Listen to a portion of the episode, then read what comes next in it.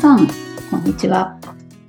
水田茂の売れっ子コーチポッドキャスト、毎月30万円を突破する方法、今週も始まりました。ナビゲーターの直美です。茂さん、よろしくお願いします。よろしくお願いします。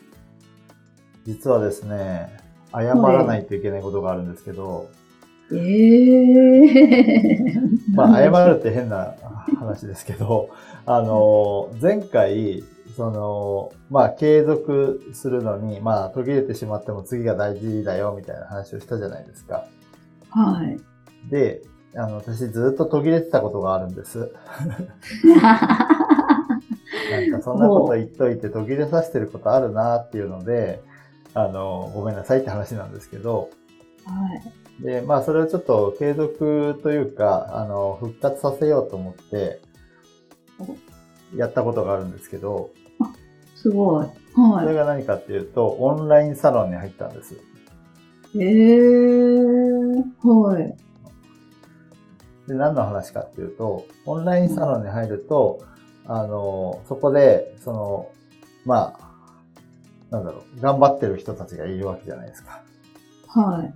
まあ、ちょっと緩めのオンラインサロンなんですけどね。まあ、前回の話も、うんをね、聞いてない人は聞いていただきたいんですけど、頑張りすぎると続かないので、うんまあ、あの、ゆるく続けられるところがいいなと思って、そういうオンラインサロンに入ったんですけど、で、継続を、こう、日々していくように復活をさせたところなんですね。へー。で、えっ、と、私はそういう手段を取ったんですけど、その、ちょっと今日は、あの、それに関連した話をしようかなと思います。おー。はい。で、どんな話かっていうと、まあ、あの、クライアントさんのお一人がですね、副業で、あの、コーチングをされてるんですけど、こう日々のその本業、会社のお仕事に忙殺されてしまって、こう自分が何をやりたいのかよくわからなくなってしまったっていう状況になったんですね。あー。はい。うんえーすごいその気持ちがわかるんですけど、うん。うん。私もそういう時期もあったし、あの、結構辛かったなと思うこともあるんですけど、その目の前のことに追われてしまって、その、夢、やりたいことを見失ったり、まあ、それこそ諦めてしまったりするのってもったいないじゃないですか。はい。でも、その人にとっては、その目の前のその会社の仕事っていうのも、あの、まあ言ってみれば生活をしていくための手段なので、うん。あの野生動物にとってのハンティングなんですよね。まあ肉食動物か、それは。うん。やめてしまうと死ぬと思ってるわけです。うん。そうですね。だからそっちが優先になっちゃうのは仕方ないんですよね。はい。で、その中での人間関係もあるから、まあ変に手を抜くこともできないし、ね、うん本来ね、その仕事はね、きっちりやることが望ましいものじゃないですか。はい。でも忙しくて、それに忙殺されてってなって、その本当にやりたいことを目指そうとしてる。ね、コーチングやって起業したいと思ってるのに、それができ、でき、それで何をしたかったんだっけ？みたいな状態になってしまう。で、すごいもったいないことで、うん。あの、なので今日は、暴殺されてもそうならないようにしましょう。まあ、暴殺されないようにしましょうも含めてですけど、お話していこうかなと思います。はい。お願いします。で、えっと、目の前のことに追われてしまうことの弊害って、時間的な、その、問題だけじゃなくて、その、結局その何がやりたいかよくわからなくなってしまったってことは、思考、つまりその脳もそのことに支配されるってことなんですよ。うん。はい。本当に忙しくてそのことをやらざるを得ない時って、他のことを考えることを煩わしいって思いません？はい。そうですね。はい。こう頭を使って一一生懸命こう仕事をして、あ、うん疲れた。よし、副業、コーチングのこと考えようって言った時に、うん。その考えようというか、まあ、その頭を使うことをやるわけですよね。何をするにしても。は頭を使うスペースがなくなってしまってたりするわけなんです。い。うん。そうですね。はい、そう。本業のことしか考えられなくなっていくみたいな。うん。ことがあるので、そうならない仕組みを作ってほしいなってことなんですね。へえ、できるんですね。そう。で、えっ、と、一つ目が、まあ、前回の話に通じる、通じる話なんですけど、小さくてもいいので、どんなに忙しくても自分の夢を叶えること、行動、まあ、コーチングで起業するんだっていう行動を、何かワンアクション毎日必ずやってください。うん、うん、うん。前回毎日じゃなくてもいいですよ、みたいな話しましたけど、まあ、それが途切れたらまた翌日やってくださいっていうのが前回話した話なので、それはもう大前提です。うん。で、はい。えーそれはそうなった時そうしてくださいって話で、まあ、ここでお話ししてるのは、そのなる前に、こう、毎日小さくてもいいからやってくださいねっていう話なんですね。うん、うん。はい。でも、暴殺されてる時にそれを毎日続けるって、ね。大変ですよね。うんそうですね。で、ここでいう行動には思考を巡らせることっていうことも含まれてるんです。ああ、はい。うん、うん。忙しい時は本当に時間が取れなかったりすると思いますけど、睡眠時間ゼロってことはないですよね。うん。だから、寝る前の時間を1分だけ取るとかってのはできるわけです。ああ、はい。うん、うん。で、さっき言った通り、その思考とか脳が、この、忙しいことの方に、本業の方に取られてしまうので、それを1分だけ解放してほしいってことなんですよね。ああ、はい。うん。1分だけ夢を思い描くとか、やりたいことを思い出せるようにしておく。うん、うん。よく、あの、ビジョンボードとか、夢ノートとか、人によってやり方は違いますけど、自分のこう理想の未来をこう写真で貼ったりとか、うん。あの、するっていうのがありますけど、そういったものを見るっていうのは、一瞬で思い出せるようにするツールなんですね、実は。うん。だからそういうのを使ってもいいんですけど、まあな、あなくてもいいんです。あ、コーチングで起業したいんだよなっていうのを、こうふと思い出す時間を毎日取ってあげる。うん。で、そのために今やりたいことってこのことをやっていきたいんだよな、みたいなこはい。こう、必ず毎日取ってほしいんです。うん。で本業が大変な時ってどうしてもこう自分のやりたいことを考えるだけでも、まあ疲れてしまったりするので、今日はもう休みたいってなった時も、こう、その1分だけはやろうみたいなうん。うん。ことを決めて、で、あの前回の話と繰り返しになりますけど、そう決めてもできなかった時は翌日からやればいいですよって話ですね。はい。うん。ですけど、とりあえず毎日やろうっていうことを作ってほしいところです。なるほど。がはい。一つですね。こうすることで自分が何をやりたかったんだっけっていうことを防ぐことができるわけです。うん。支配されずに済みますよね。はい。で、もう一つは、やっぱりその暴殺されてる状況だと前に進んでいかないわけですよね。実際のその行動としては、アクションとしては。うん。なので、えっと、もうちょっと、えっと、長いスパンで物事を捉えてほしいんですよね。はい。今は暴殺されてるけど、いつからは楽になるな、みたいなのが見えてるんだったら、まあそこまで頑張ろうってすればいいし、そこまで本業頑張るけど、その、その期間が終わったら、えっ、と、その、コーチングの方に力を入れようとかね、いうふうに考えられるんだったら、それをしっかりと計画立てて、あ、ここまでは本業頑張るけど、ここから先はコーチングのことを頑張ろうってしてあげるとか、その、うんもうちょっと長いスパンで見てあげることが大事で、暴殺されてる人って常に暴殺されてるイメージがあるんです、私。ああ、はい。あ忙しいお仕事の人っているじゃないですか。あ、はい。で、あとは、もう一つあるのは、その、本業に対する取り組み方というか、仕事、会社の仕事に対する取り組み方って人によって変わるんですよね。うん。で、同じ仕事やってるのに帰るのが早い人と、やたら忙しそうな人っているじゃないですか。はい。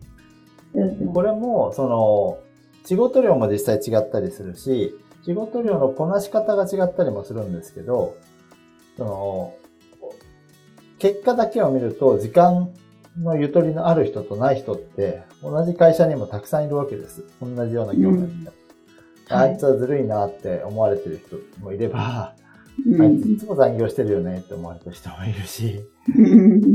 まあ、最近は働き方改革とかで残業をセーブされたりしてるケースも多いのかなと思いますけど、でも何気にね、あの、そうもいかない人もいっぱいいるんじゃないかなと思うんですけど、で、えっと、何が言いたいかっていうと、その、忙しい、暴殺されてる状況をずっと継続してしまうことは、もうそれはいくら何をしようと、あの、副業を頑張った企業につながるってことにならないので、うん近い将来、数ヶ月後から1年以内ぐらいに、その、ゆとりを作れる方法をちゃんと考えてあげないといけないんですね。はい。うんさっき言ったように、えーその今のタイミングが忙しいだけで、定期的に忙しい時期があって、あのー、いい時間のゆとりがある時期があって、そこを計画的にこうコーチングを進めていくタイミングとそうでないタイミングを切り替えられるからそれでいいんだっていう人はそれでいいし、うん。いつも忙しいんだよなっていうふうに思ってる人は、その自分のその時間の作り方に問題がある可能性があるので、うん。時間を作れる本業の働き方を考えないといけない。ああ、はい。そうですね。一つは効率よくやる方法を考えるとか、うん。一つは余計なことまで手を出してるのをやめるとか、うん。一つは上司の顔色を伺いすぎてるのをやめるとか、うんうん。まあいろいろ考えられるわけです。で、会社にいると、まあ悪い方すると会社の奴隷になってしまって、あの、それをやめると人間関係が壊れてしまって、うまくいかなくなるっていうふうに捉えたりする人もいるんですけど、うまくやる方法は絶対あるはずなんですよね。うん。で、えっ、と、それを、あの、うまくやる方法は絶対あるっていう思考で考えてあげて、今はちょっと大変だけど、ちょっとずつ、あの、ゆとりを、えっと、時間のゆとりを作るってことは、イコール心のゆとりとか思考のゆとりを生み出すことになりますから、そうできる方法を考えていかないといけないんです。なるほど。はい。で、冒頭でお話したそのクライアントさんは、仕事をちょっとセーブする方法があある、まあできそうだっていうふうに思って、時間を作り出そうというふうに考えて、今は忙しいけど、それをこう徐々に徐々にうまくコントロールしていくことに挑戦することにしたんですよ。おー。はい。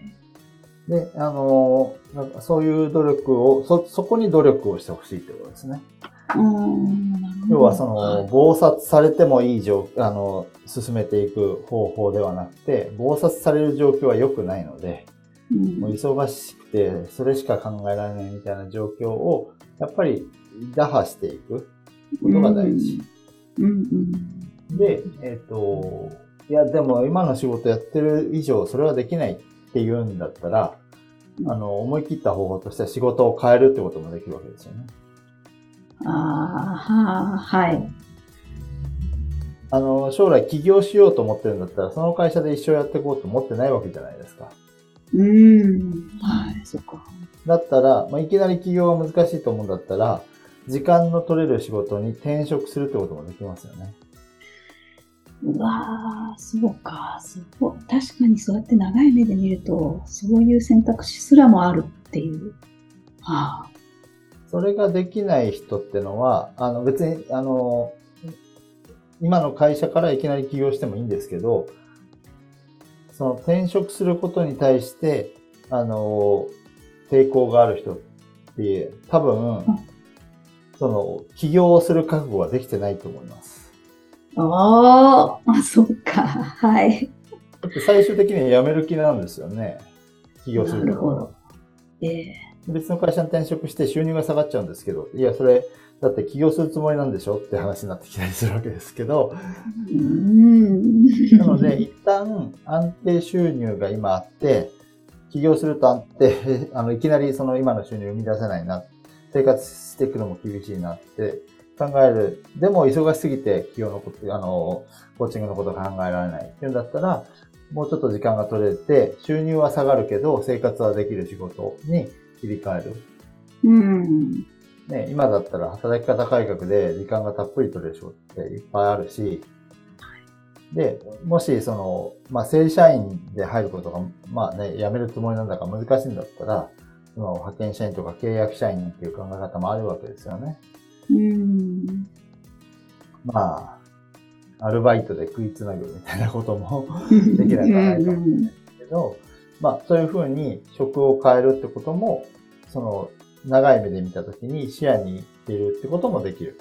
そうしてくださいってことじゃないですよ。自分でコントロールして時間を生み出すことが、今の会社でもできるんだったらそうしてもらえばいいかなと思うんですけど、まあ、その一つの手段として転職もできる。つまり何が言いたいかっていうと、もう会社が忙しくてそれはもうしょうがないんだと思ってるんだったら、それを、そういう状況を生み出してるのは自分なんですよっていうことを認識して自分で変えていってくださいねっていうことなんですね。はい。うん、今の状況を生み出してるのはあくまでも自分で、会社が生み出してるんじゃないですね。元をたどればその会社を選んだのは自分だし、自分が忙しい状況を生み出してるんです。あこれは会社員マインドとからの起業家マインドへのなんかいいあれですね、思考の転換も含まれてますね。はい。そうですね。忙しいのは会社のせいじゃなくて自分のせいだっていう自己責任で、全てが自己責任っていうふうに、考えられるようになれば、まあ、そういう意味でも企業が近づいてくるかなと思います。おー、なるほど。はい。で、えっと、最後もう一点お伝えしたいのが、まあ、これもぜひやってもらいたいなと思うんですけど、まあ、忙しくても忙しくなくても、こう、夢とかやりたいことって、日常生活を送ってると、たまにぼんやりしたりすることもあるじゃないですか。うん、はい。で、日常になってくればなってくるほど、なんかこう、なんていうのかな。夢を追いかける精神が減るというかうんそういうことにもなりやすいので、その夢に向かって刺激をもらえる場所を自分で見つけて作っておくっていうのが大事なんですよね。へはい。どういう、例えば、はい。まあ、例えばですけど、毎日、こう、会社員のコミュニティにいるわけですから、うん、忙しい中でも休みの日は起業している人と一緒に過ご時間を過ごすことで、起業している人から刺激をもらうということもできるし、ああ、はい。あとはその、起業してなくても、こう、友達に会うと刺激をもらえるってこともあると思うんですね。頑張ってる友達に会うと、ああ、やっぱり夢を追いかけるといいなって思えるとか。ああ。それとか、その、夢を思い出させてくれる人みたいな人もいるでしょうから、うん、そういった人と定期的に会うようにする。うん、刺激をこうもらえる場所を作っておくことで、その自分が何がやりたかったんだっていうのを、こう、定期的にこう、自然と思い出せるようにしておく。刺激をもらって頑張れる動力源を作っておくみたいな感じですかね。ああ、なるほど。はい。うんうん。っていうことが大切で、で、大事なのは、えっと、今まで言ってきたことって、忙しくなっちゃうと、そんなことを考えるゆとりがなくなっちゃうと思うので、はい。今忙しい人はとにかく少しでもいいので、ちょっとずつでもいいので考えてほしいんですけど、事前に忙しくなる前にしっかり考えておくことが大事なんですよね。おはい。どんなに忙しくなっても毎日これだけはやろうと決めることを考えておく。で忙しくならない方法というか、多少忙しくなっても時間とか心のゆとりを持てる状況を作り出す方法を事前に考えておくとか、定期的に会う人を決めておくとか、忙しくなってからやろうとすると脳がそういったことを考えることも拒否してしまうので、はい。もう今忙しいんですっていう人は、まずは、あの、休む時間を作るってことをやってほしいですけど、ちょっとでもいいから休む時間を作って、休んだ最後の方、例えば一日も何もしない日を作るとかね。一日何もしない、何も仕事のことを考えないっていう日を作って、その日の夜に、今言ったようなことをちょっと考える時間を作ってもらうとか。そうすると、あの、何かこう、将来的に夢に向かう方向に、こう、なんていうのかな、突っかえてる感じを取ってほしいっていうことですよね。うんうん今は止まってしまってることを、もう一回動か、動き出しをしてほしいなっていうことですね。うんなるほど。いやー、すっごく大事ですよね。この時期絶対ありますよね、きっと。起業をしようって、副業をしながら本業があるっていう方がいたとしたら、絶対にある状況ですよね。そうね殺されそうになる。はい。うんもうどうしてもそれはやむを得ないという、やむを得ないというか、うん、まあ、しょうがないですよね。あの、うん生きるために働いてるので、はい。最終的にはね、生きるために働くところを脱却してほしいんですけど、うん。その、自分で、こう、そその、生きるために働くところから、夢のために働くところにシフトする途中の、段階だと思うので、そこをうまく、こう、自分で、こう、コントロール、心の状態をコントロールするってことなんですけど、そのために具体的に取れる方法としてやってもらいたいなと。で、最初にお話ししたオンラインサロンの私の話は、あの、直接今の仕事と、まあ、全く関係してないわけじゃないんですけどね。何を、その話をしたかっていうと、その刺激をもらえる場所としてオンラインサロンを使っていくってことなんですよ。おー、そうだったんですね。そうそう。その、要は、あの、自分一人で何かをやるっていうと、どうしても、ね、あの、止まっちゃったりするわけですよ。うん。だけど、頑張ってる人がいるところに身を置くっていうことはそういうことですよね。うん。だから、そういう、その刺激をもらえる友達とか、起業してる人と一緒に過ごすって、で、その場がないんだけどっていう人は、その何かのコミュニティに入ったり、オンラインサロンに入ってみるっていうのも一つの手段じゃないかなと思います。あー、なるほど。いろいろ手があるものですね。はい。いろいろありますよ。その刺激をもらえる場所ってのはもう今、あの、リアルなつながりじゃなくてもいくらでもあるので、うん知らない人からも刺激ってもらえるじゃないですか。